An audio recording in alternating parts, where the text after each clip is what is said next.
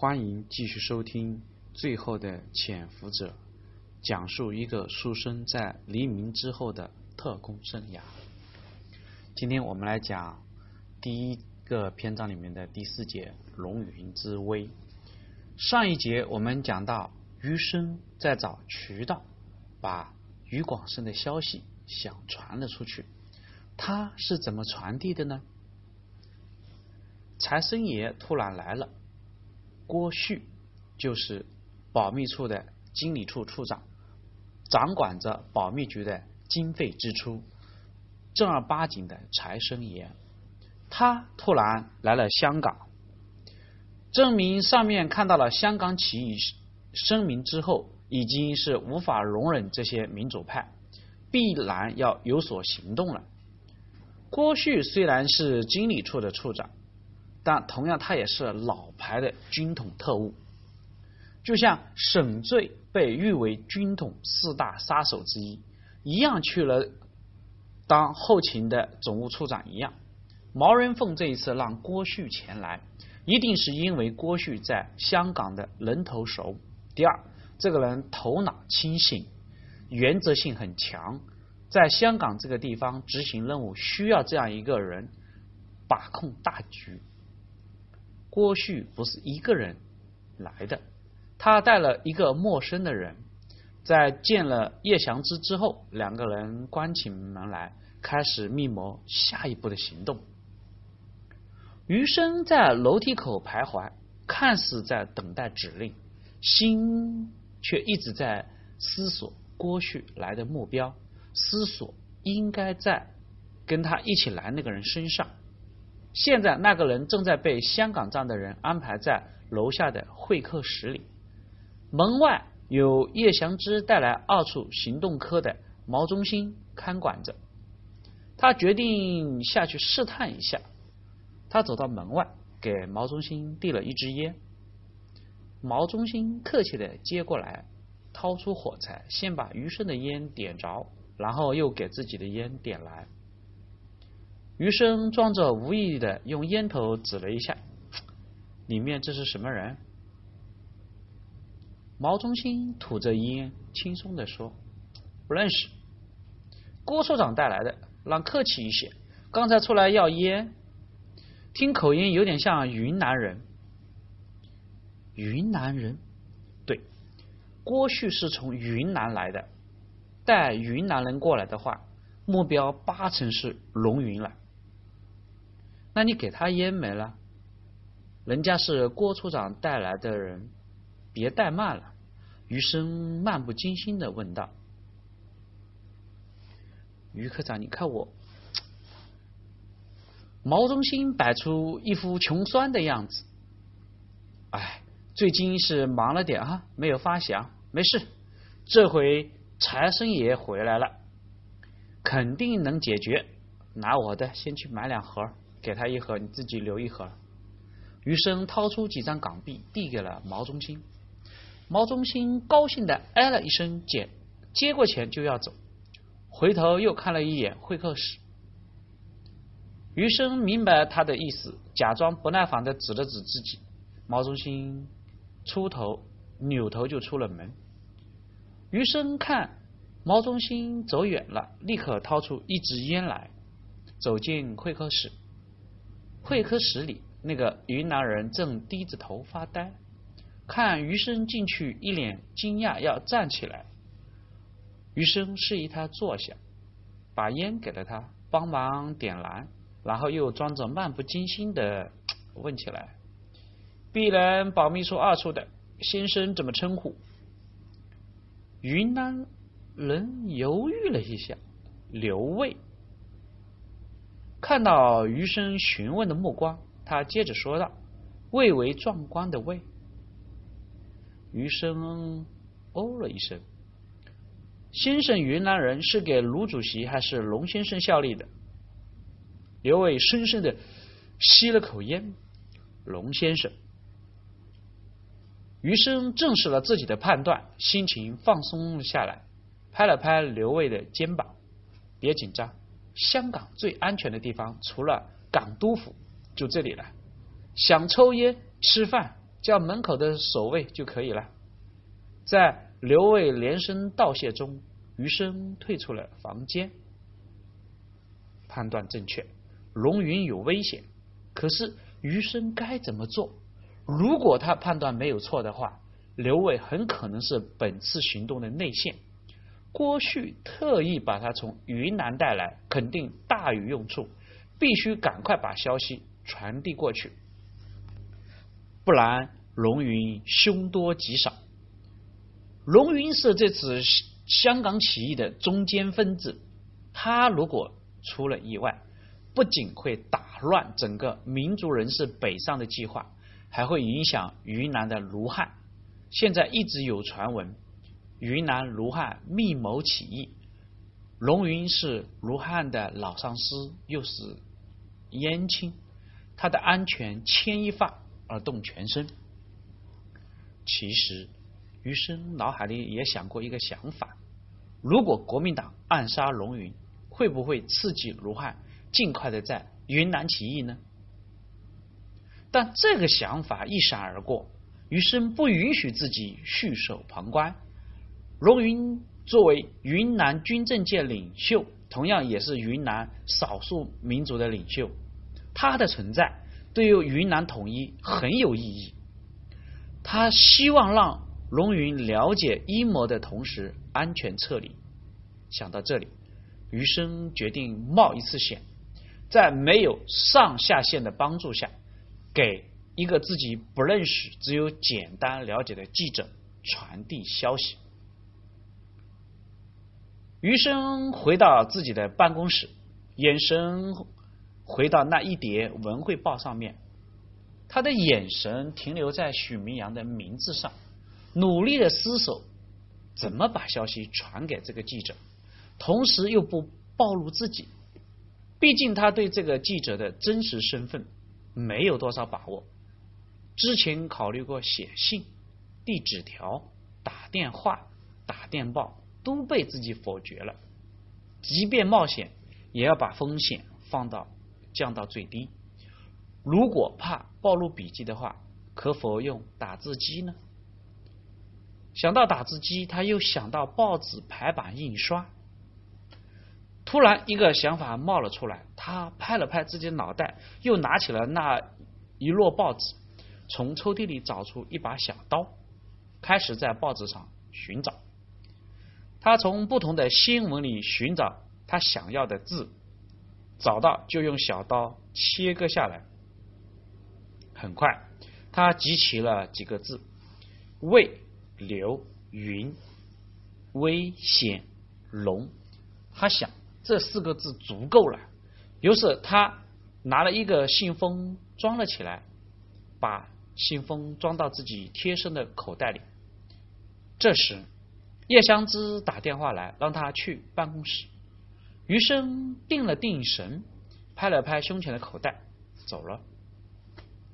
叶香芝看到余生，立刻招呼他到他身边，低声的安排，马上去找那个人。让他打听一下龙云最近的动向，最后再确认龙云是否要搬家，紧急要快。余生一个立正，是，然后马上出门，来到了街上。他没有像往常一样去坐电车，走了一段，在一个大楼的门口上了一辆出租车。本来工作纪律要求他们除了紧急情况，一般在外执行任务尽量采取公共交通。但这一次叶祥之交代了要快，二他有自己的打算。在抵达卢广生住处前几百米，他让出租车停了下来，给了车费，然后又递过一张美钞，让司机把他身上拿出来的那个。信封送到文汇报那里，一定要许明阳亲收。司机有点疑惑，但看了那张美钞，足够自己开两天车的，就也没有说什么。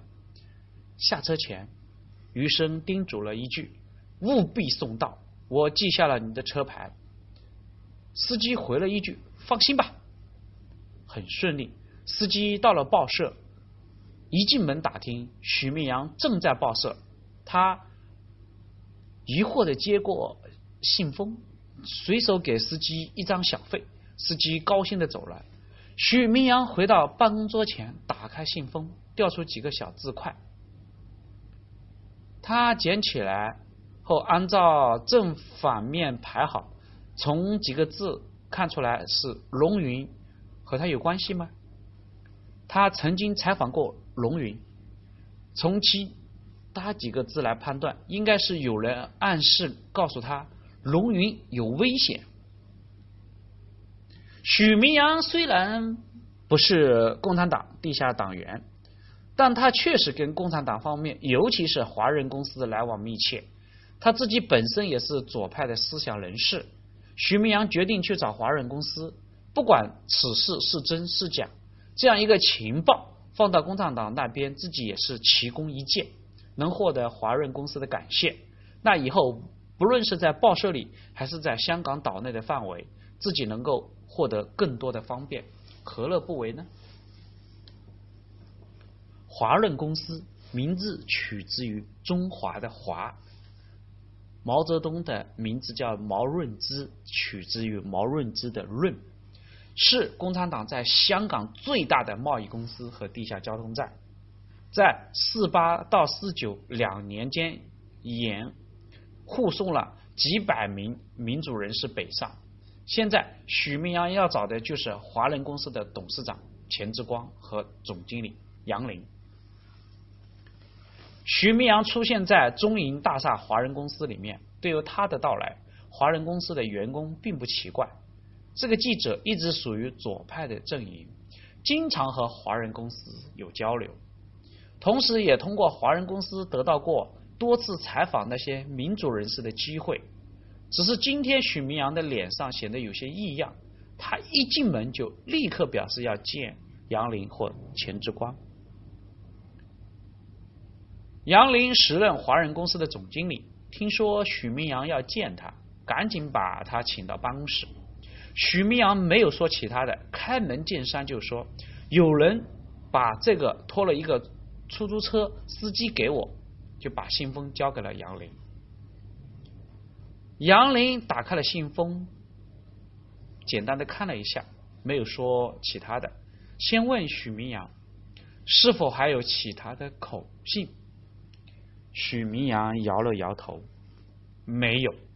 很奇怪，我并不是贵党的人士，不知道这个人为何找我，而且不直接来找你们。龙云虽然不是贵党的人士，但我听闻他最近可能北上。所以我觉得这件事情无论如何也应该告诉你们。杨林握着许明阳的手，说：“不管怎么说，非常感谢。如果后续还有类似有奇怪的信函，请你如这一次一般来继续找我。”许明阳答应着，当然。如果再有前面几日声明这样大事件的发生，还请贵党多照顾一下，必人必报。许明阳半开玩笑半认真的讨价还价，杨林哈哈大笑，一定一定。送走许明阳，杨林迅速的来到了董事长办公室，钱之光找到钱之光，将信封里的字在。钱之光面前摆好，龙云危险，留位。可否这么理解？杨林进一步解释说：“这文汇报许明阳带来的，没有其他的可口信和信物。”钱之光认真的用小纸块组成句子，抬起头问杨林：“你怎么看？”杨林深沉的回答：“不管真假，这至少是一个事情，我们不能坐视不管。”钱之光同意，他马上做出安排。你马上派人去龙宅，当面告诉龙云，让他这几天千万注意安全，同时也请他说明一下这个刘卫是谁，这个名字代表什么意思。杨林马上出去安排，安排妥当以后。又回到了钱之光的办公室，两个人开始讨论这张纸条的背后，想威胁龙云有想威胁龙云的有哪些势力？国民党在香港的势力主要就是保密局香港站，当然在九龙一带还有一些国民党的散兵游勇，那些人手里有武器，偷偷摸摸的绑架个有钱人也不是没有干过。除此之外，港英政府一直对于龙云抱有怀疑的态度，他怕龙云这样的军人在香港引起祸乱，毕竟他有很多门生旧故。掌握着兵权，所以港英政府一直一方面是保护龙云，怕他出事惹得他的旧部闹事；另一方面呢，又防着他，怕他带着旧部闹事引起混乱。不过这么多可能当中，最有可能的应该就是保密局那个暗杀组了。那问题是什么人传递的消息呢？共产党在香港的地下党里，如果有人得到消息，肯定会第一时间告诉他们；而如果大陆方面有消息，也会有专门的电台告诉他们。就算港英政府有动静，共产党的内线也会将消息消息带出来。不论是谁，都不可能选择。文汇报这个中间的机构来传递，这毕竟是要冒风险的。难道在其他未知的地方，还有不被我们掌握的潜伏的同志？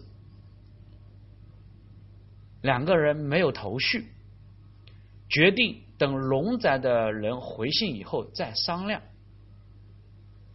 稍晚的时候，去龙仔的人回来了，跟杨林汇报说：“龙云，谢谢我们的提醒。”他这几天会注意安全。另外，刘卫是化名，真名叫蒋维生，是龙云的私人秘书。龙云这次来交是来，龙云这次找他来是交代和卢汉的联系事宜，同时还有一些私人的财产处置。对于蒋维生的忠诚问题，龙云没有肯定。杨林迅速的汇报给钱之光，钱之光让杨林联系机场那边的同志，搞清楚这几天从昆明来的飞机上，蒋维生是一个人来还是跟别人一起来的。杨林马上驱车飞奔机场。钱之光敏锐的感觉到，这次香港起义声明发表以后，国民党方面虽然派出了暗杀小组，但一直没有大的行动。这很不正常。蒋介石、戴笠、毛人凤啊，戴笠去世了，毛人凤是不可能眼睁睁的看着这么多下属轻松北上，他必定是想杀鸡儆猴。至于杀谁，杀那些手上没有军权、没有政权，甚至连影响力也都没有的文人政客，那是肯定没有意义。龙云是一个理想的目标。因为杀他可以震慑香港的民主党派，也可以震慑有起有可能起义的卢汉。想到这里，钱之光决定不能再等杨林，他立刻给香港警务处的同志打电话，要求他们掌握的警察力量加强对浅水湾龙仔的保卫，外警内也要紧。杨林。回来了，果然通过机场同志的努力，找到了刘卫的记录。同时，他确定不是一个人来的，身边有另外一个人。那么，目前确定的是，蒋维生来了香港之后，没有立即去进龙云，而是和别人去了其他的地方。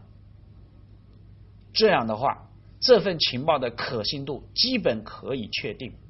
钱之光立刻。让杨林派人再去龙斋，告诉蒋维生来港的可疑之处。钱之光不禁感慨，不知道是何方的同志冒险传出来如此及时的情报。就在杨林的人第二次离开龙宅的时候，郭旭、叶祥之带着余生、毛中心等人，包括蒋维生。分路来到了龙宅的附近。除了郭旭、蒋维生，其他的人都带了一把枪。叶祥之的计划是由蒋维生携带着毒药进入龙宅，找机会将毒药下在龙云的茶里，其他人在附近的旅馆里待命，盯着龙宅的大门口。一旦蒋维生得手，在里面的人抢救龙云的时机溜了出来，在门口晃动一下白手绢，就代表任务成功。蒋维生进了龙宅的大门之后，其他人都紧张的在旅馆房间里坐着。余生亲自担任窗口的观察任务，他的心在轻轻的跳着。他不知道那个司机是否把信送到了，也不知道许明阳是否读懂了，同时更不知道是否将信转告了中共方面。一切都是未知数。